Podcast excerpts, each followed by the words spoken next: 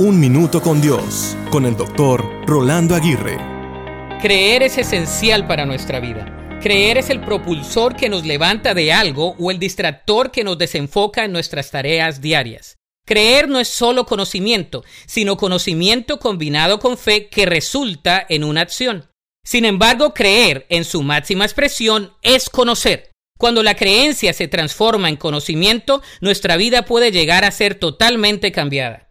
Por ejemplo, cuando pasamos por un momento trágico o una prueba difícil en nuestra vida, tenemos la creencia y la fe de que todo saldrá bien de acuerdo a los planes de Dios.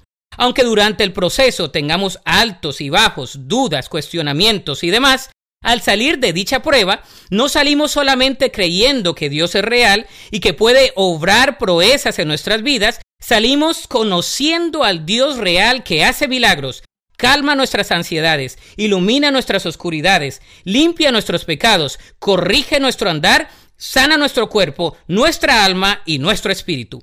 Pasamos de una creencia conceptual a un conocimiento vivencial del poder de Dios. La pregunta que surge es, ¿en qué o en quién crees? Si crees solo en ti mismo y en algunos a tu alrededor, saldrás defraudado. Si crees en Dios, nunca más serás igual. La Biblia dice en Juan 11:25, Yo soy la resurrección y la vida. El que cree en mí vivirá aún después de haber muerto.